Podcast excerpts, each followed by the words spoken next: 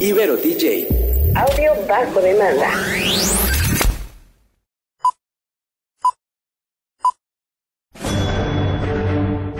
Una charla con amigos sobre los acontecimientos cinematográficos lo puedes encontrar aquí en La Esquina del Cine.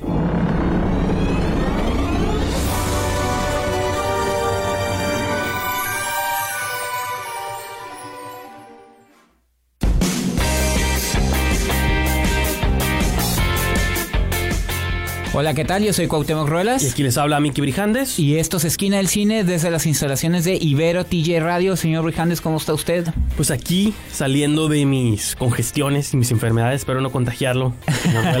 Oh, estamos en una sola cabina. En una No, sola cabina, sí. encerrados. Ya me empezó a doler la nariz. Nah, no sé, no tiene comezón.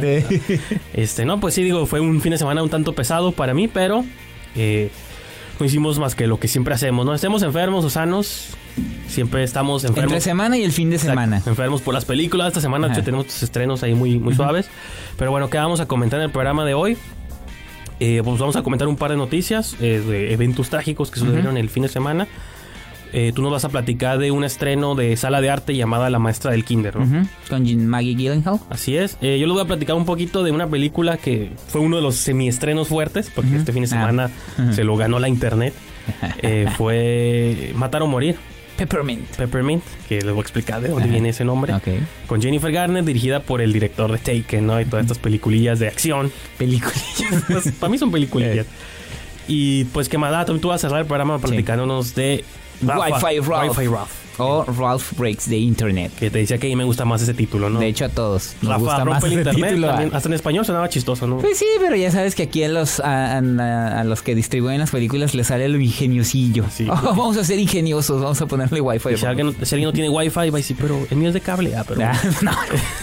¿Dónde puede encontrarnos la querida audiencia? Pues nuestra estación oficial, recuerden que es www.iberotj.fm. Nuestras redes sociales, tanto en Facebook e Instagram, es IberoTJ Radio. Y la cuenta oficial de Twitter es IberoTJ Oficial. Y antes de comenzar, saludamos a nuestra productora Yajaira Escobedo, quien hace posible este programa. Así es, entonces, ¿les parece si arrancamos este maravilloso programa? Comenzamos.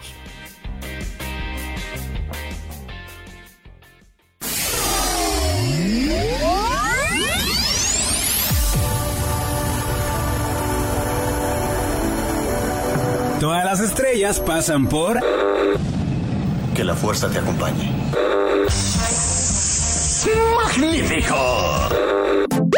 La Esquina del Cine.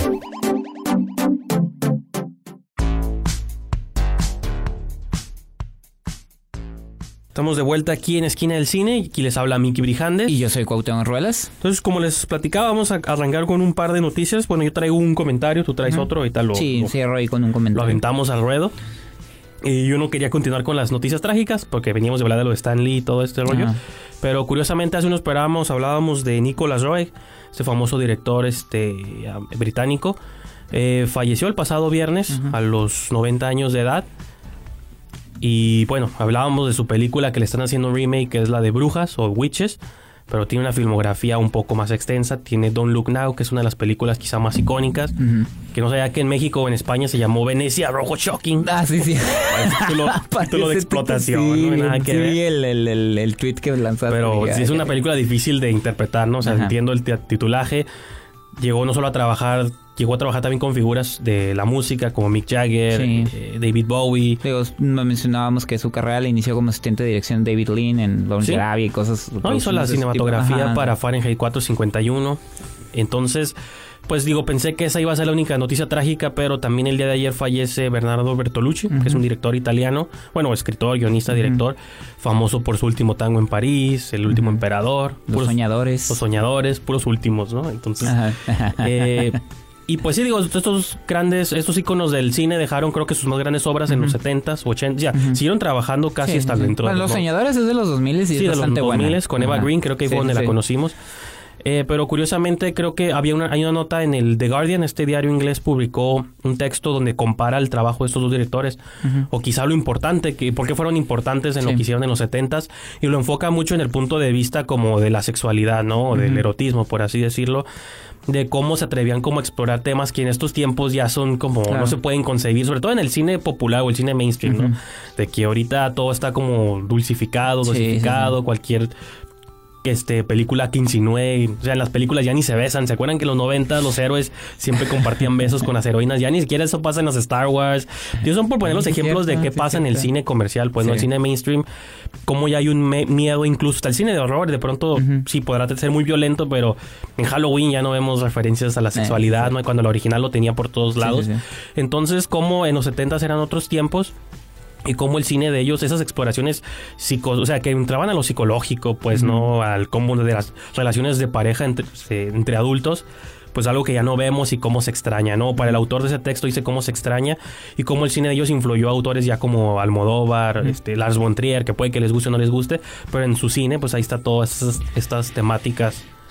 Pero bueno, no sé. Sí, no, yo nomás quería abonar ahí, este, igual que tú recomiendas el, el artículo, yo recomendaría, hay un podcast que se llama La Linterna Mágica que eh, produce y conduce Miguel Cane y hay un episodio que le dedica a Nicolás Roeg, entonces es, es para que lo escuchen. Y del otro lado de Bernardo Bertolucci en el libro de Fernando Solórzano de la Sala Oscura, a dedica de los de los varios ensayos que ella tiene en el libro, hay uno dedicado exclusivamente al último tango en París y cómo esa película, eh, lo que sucedió en el momento que se estrenó y lo que ha sucedido, o lo, lo que ha afectado hasta hoy día esa No, hecho, película. ¿no? Entonces, para que aprovechen eh, esos dos esos dos materiales de estos dos directores. Recientemente ¿no? estuvo también en la conversación otra vez con lo de las cuestiones del Me Too Claro. y el Time's Up Claro, y de claro. cómo trató él quizá a los actores y a la Sí, una escena la- ahí polémica de... Entonces digo, entiendo, entiendo esa, esa- el argumento en defensa, bueno, en contra de decir Sí. eran otros tiempos, era otro tipo de hacer cine, pero sobre todo es importante que exploren el, el cine de otras épocas para que vean, hay muchas temáticas que a lo mejor ya no se exploran y que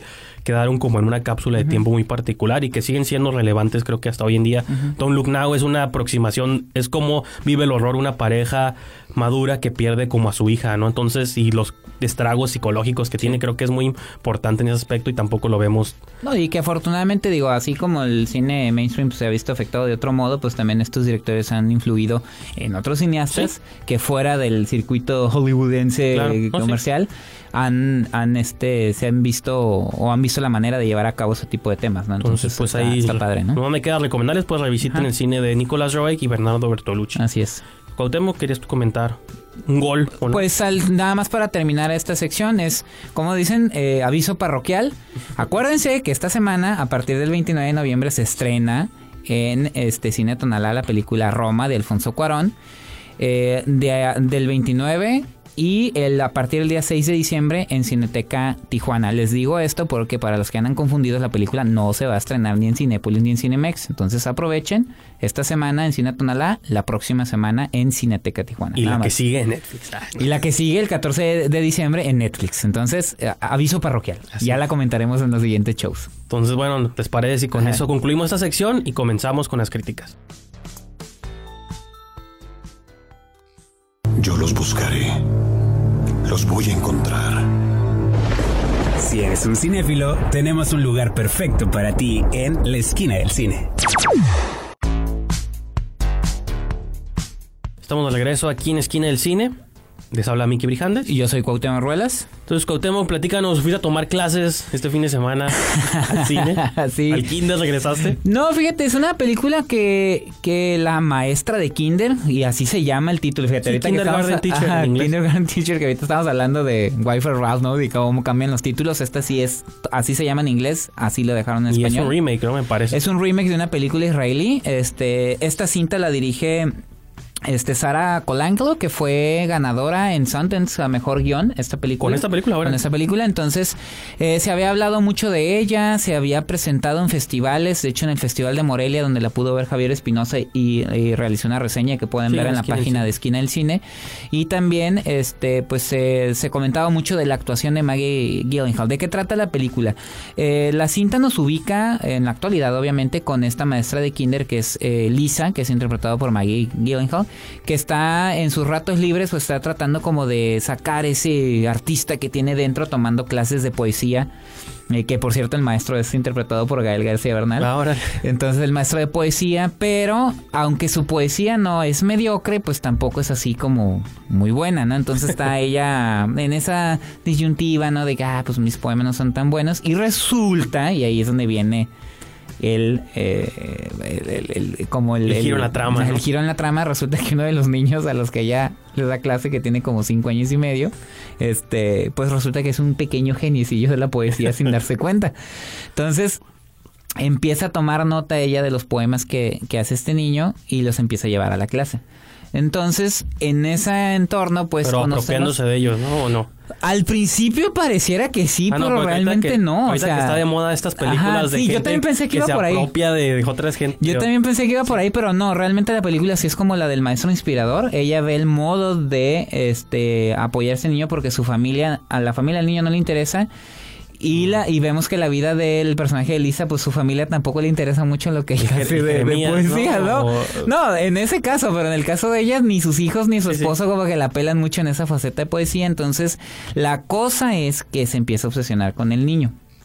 No en un tono, este... Intenso, sí, sí. Sí, medio intensa, pero no como a tragedia, pues. Sí. pero la película me gustó, pero creo que todo recae en la actuación de Maggie Gyllenhaal. A mí, la verdad, no me convenció mucho la onda del niño poeta. O sea, sí sé que hay niños genios, pero en base a qué el niño tampoco se comporta como de manera normal, no sé, Sí, como sí. retraído. No, pues un niño normal, pero pues le sale lo No, y de hecho, hace poquito Chris Evans hizo una película también llamada Gifted, ¿no? Sobre sí, el niño pero, genio. Y... Ajá, y actúan como de un modo distinto, ¿no? Sí, este como que no te lo justifican mucho, simplemente es un genio, ¿no? Sí, sí. Y la otra cosa es que eh, como el, el más de la mitad de la película, el personaje de Maggie Gyllenhaal empieza a tomar ciertas decisiones que a mí la historia en general no me estaba sustentando. Ok. Entonces no compré esa parte, se me hizo un poco... Entiendo que la directora estaba tratando de mandar un mensaje, sobre todo sobre la- so- las situaciones que viven algunos artistas, de cómo tienes que impulsarlos, cómo tienes que hacer esto, ¿no?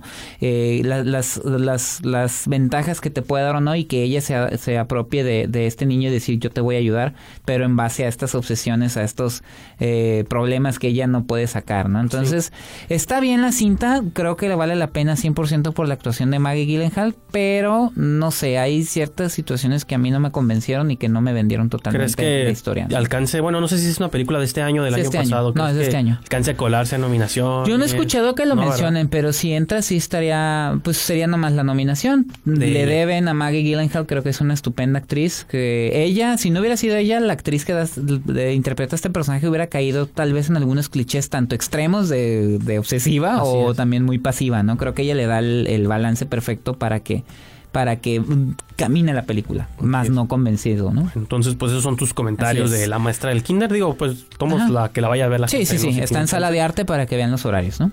Eh, pues vamos al segmento musical y pues tenía que ser de alguno de los directores que acabo de mencionar. Del, del score de Don't Look Now, que es esta película de Nicolas Roeg del 73. Compuesto, fíjate, yo no sabía que era el primer crédito de compositor de Pino Donaggio. Ah, no sé mira. si le suena ese título o no. Trabajó mucho con Brian De Palma. De hecho, me doy cuenta que hasta la- en el próximo año va a salir una película llamada Domino de Brian De Palma. No tiene nada que ver con Domino de Deadpool ni, ni con la pizzería. Simplemente se llama Domino. Sí, ni con el juego de mesa. O la película de Tony Scott. ¿te acuerdas? Este- de eso nadie se acuerda, pero bueno. No, se llama Domino la película y todavía sigue componiéndole Pino Donaggio. Entonces, este fue su primer crédito en pantalla grande. Eh, la canción se llama Laura Steam o el tema de Laura. O, o tiene otro título que se llama Los colores de diciembre. Suena como muy intenso. Es parte del score de Don't Look Now. Es una de las piezas más icónicas de esta película. Entonces vamos a escucharlo y continuamos con más de Esquina del Cine.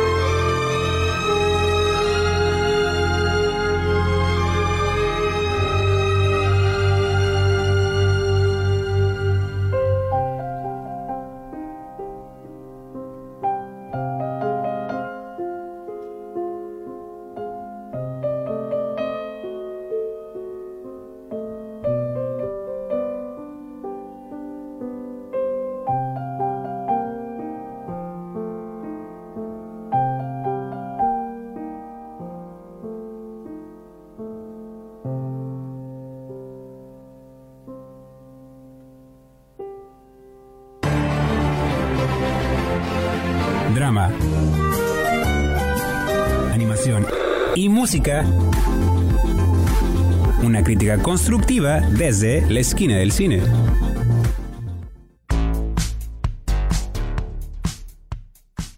Pues ya estamos de regreso aquí en Esquina del Cine. Yo soy Cuauhtémoc Ruelas. Aquí les habla Miki Brijandes. Y señor Brijandes, ¿qué película se fue a usted ver esta semana? Bueno, ya nos dio un adelanto. Sí. Este, usted es fan de Jennifer Garner y pues se Pues, fue a ver no- Matar o Morir. No sé si soy fan de ella, pero sí tengo. Yo era adolescente cuando se estrenaba en Netflix. Una, en Netflix, perdón, ya estoy contagiado. Uy, no, cuando usted era adolescente, Netflix no existía.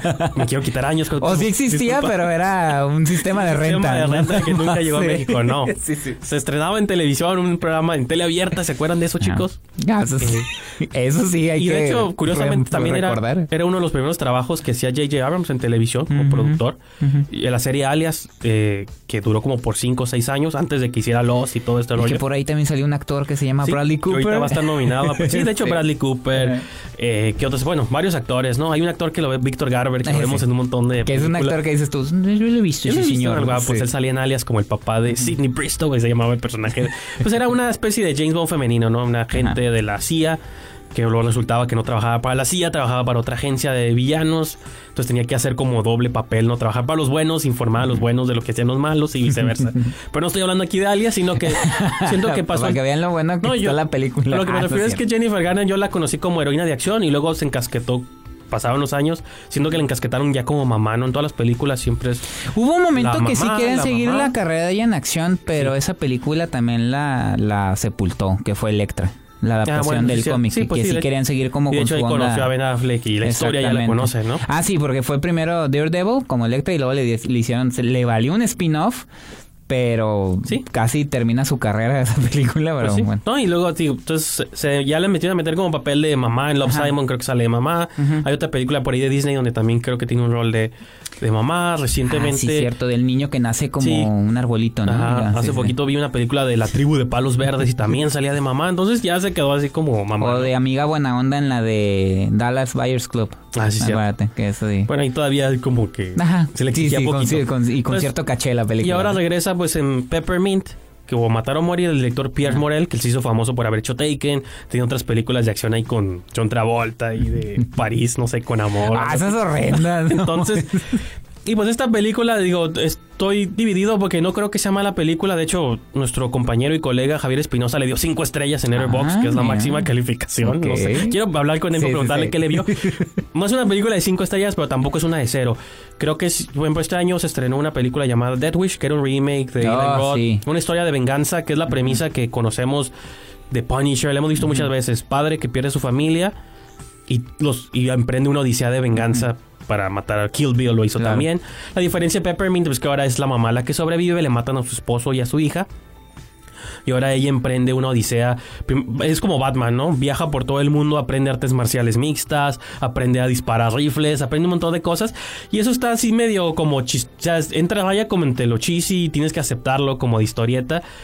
Y- pero también, pues, es toda esta serie repite como esta serie de clichés que vimos en Dead Wish también. Los malos, ¿quiénes son? Los mexicanos. Los latinos tatuados que distribuyen ven- y dro- venden drogas. Entonces, pues también tampoco está suave verse un, que nos veamos como los villanos todo el tiempo. y ella es una madre que le mataron a su esposo y a su hija. Y, y pues lo, lo curada son las secuencias de acción. Para bien o para mal están bien filmadas.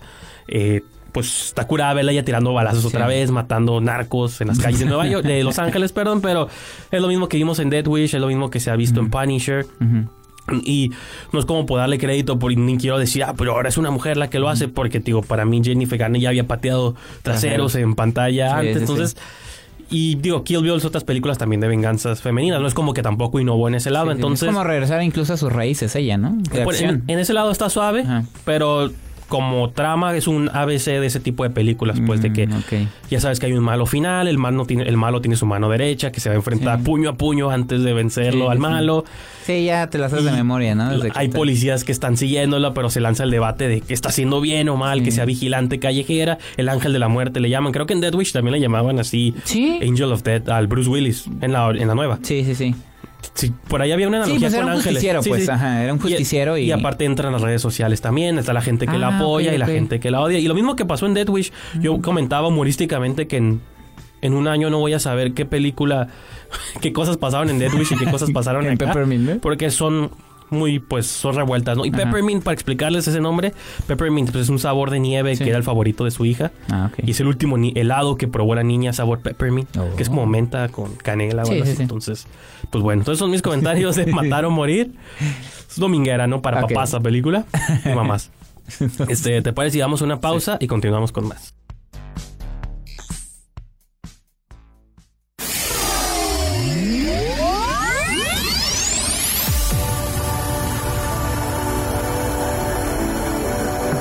Todas las estrellas pasan por...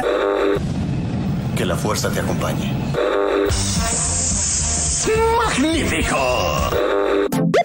La esquina del cine.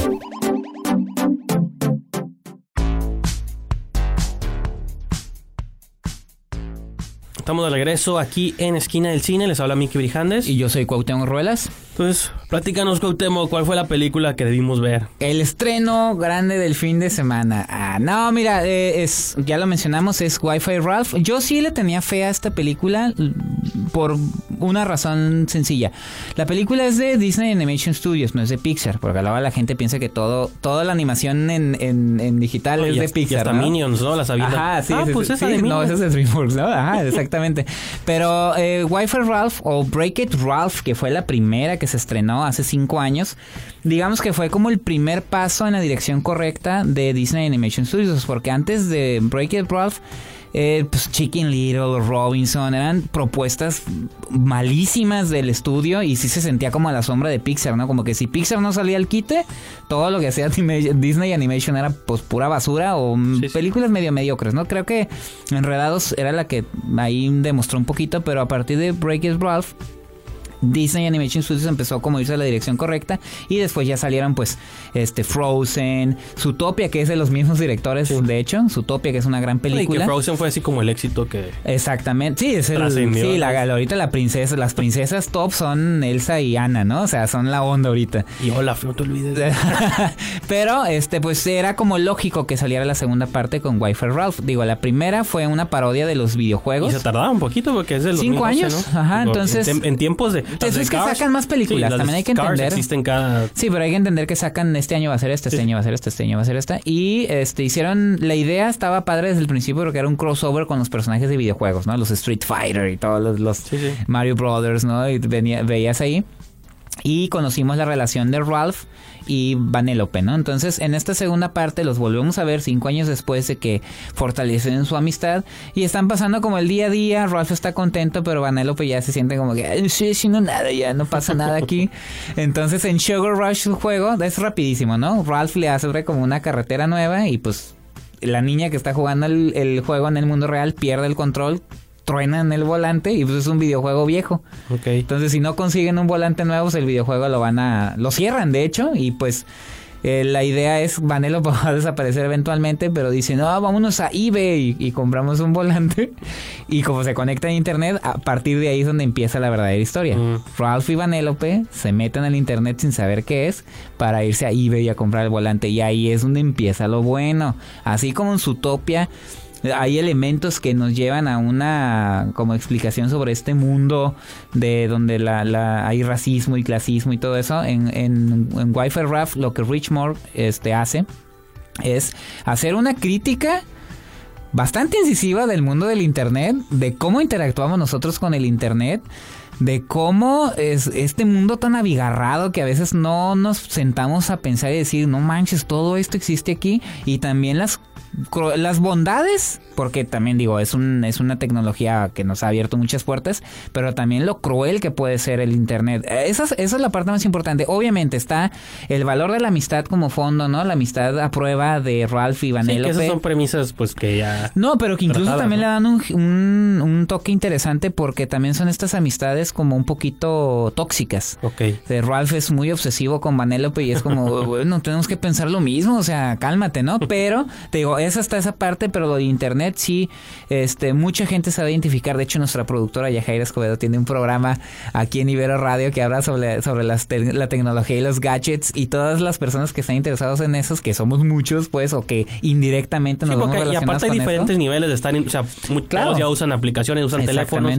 De algún modo ya tienes un contacto, no importa Sí, el de- nivel de desde lo más pues, de ¿no? señores que dicen que es Facebook sí, hasta lo más avanzado como son nuevos canales de videos, ¿no? Sí, sí. Y te habla sobre la inmediatez de la popularidad, sobre la lucha de los likes y la obsesión por los likes, sobre cómo, cómo incluso hay una escena donde, y me acuerdo porque aquí lo discutimos, ¿no? Hay una escena donde Ralph se mete a una parte donde están los comentarios de los videos y dice, la regla es no lea los comentarios porque hay mucha, muchos comentarios eh, malos o malos por ser malos, Sí, ¿no? sí. Sin fundamenta. Entonces, esos son los tipos de, lo, el tipo de cosas que a mí me gustó de la película.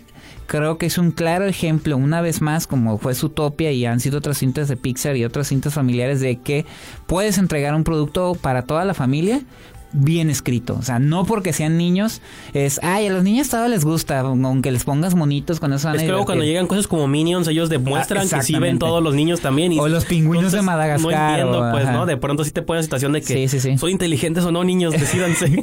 Y nada más para cerrar el comentario, este, la chilindrina ya no regresa a darle la voz a Vanélope, es eh, Liliana, Liliana Barba, y este, el que le da la voz a Ralph, bueno, sigue siendo el, sigue siendo el mismo. Mario Filio, perdón. Mario Filio, este, quien es, tanto él como Liliana Barba son veteranos de la, del doblaje, y eso es bueno. No traen influencers a hacer las voces, son gente de doblaje. Perdón que me haya, me haya tardado en acordar de, del nombre, pero sí, tómenlo mucho en preguntar, ¿es, consideración. ¿es importante ver la primera parte antes de entrar o no tanto? La verdad no. Esa- son de esas secuelas que se valen por sí mismas y eso es un valor agregado para la película. ¿eh? Entonces, esos son mis comentarios para Wi-Fi Ralph. Entonces, pues vamos a un corte y casi cerramos este programa. Así es. Yo los buscaré. Los voy a encontrar. Si eres un cinéfilo, tenemos un lugar perfecto para ti en la esquina del cine.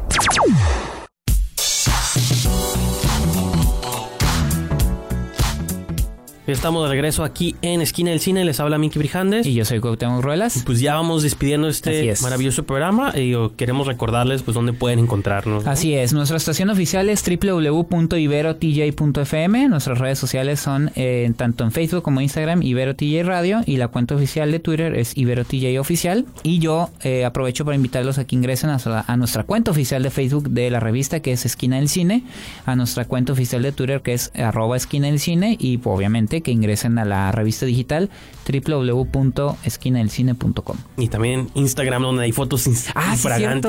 ahí Ya tenemos, ya tenemos cuenta de Instagram. Ay, nunca lo dije, es y esquina del nunca cine. la usamos, pero poco a Mm, poco. De vez en cuando vez ahí en cuando. subimos una foto aquí en cabina y con Javier Espinosa y de repente Este, pues, videos, ¿no? sí, de Morelia pueden ver. Ah, sí, es cierto. Sí, Pues entren ahí, síganos de también. Eh, ahí me pueden, digo, de manera personal, ahí me pueden seguir en Twitter y en Instagram también. En, yo nomás tomo foto a mis colección de películas y cuando voy al cine y eso. Eh, arroba Brijandes o Diagonal Brijandes. En Letterboxd también me pueden seguir igual. Entonces, pues eso son mis cuentas. Entonces, ¿te parece si le damos conclusión a este programa, Cuauhtémoc, Así es. Yajaira? Y nos escuchamos para la próxima. Hasta luego. Corte y queda. Nos escuchamos en la próxima emisión aquí en la esquina del cine, solo por Ibero TJ. Ibero DJ. Audio bajo demanda.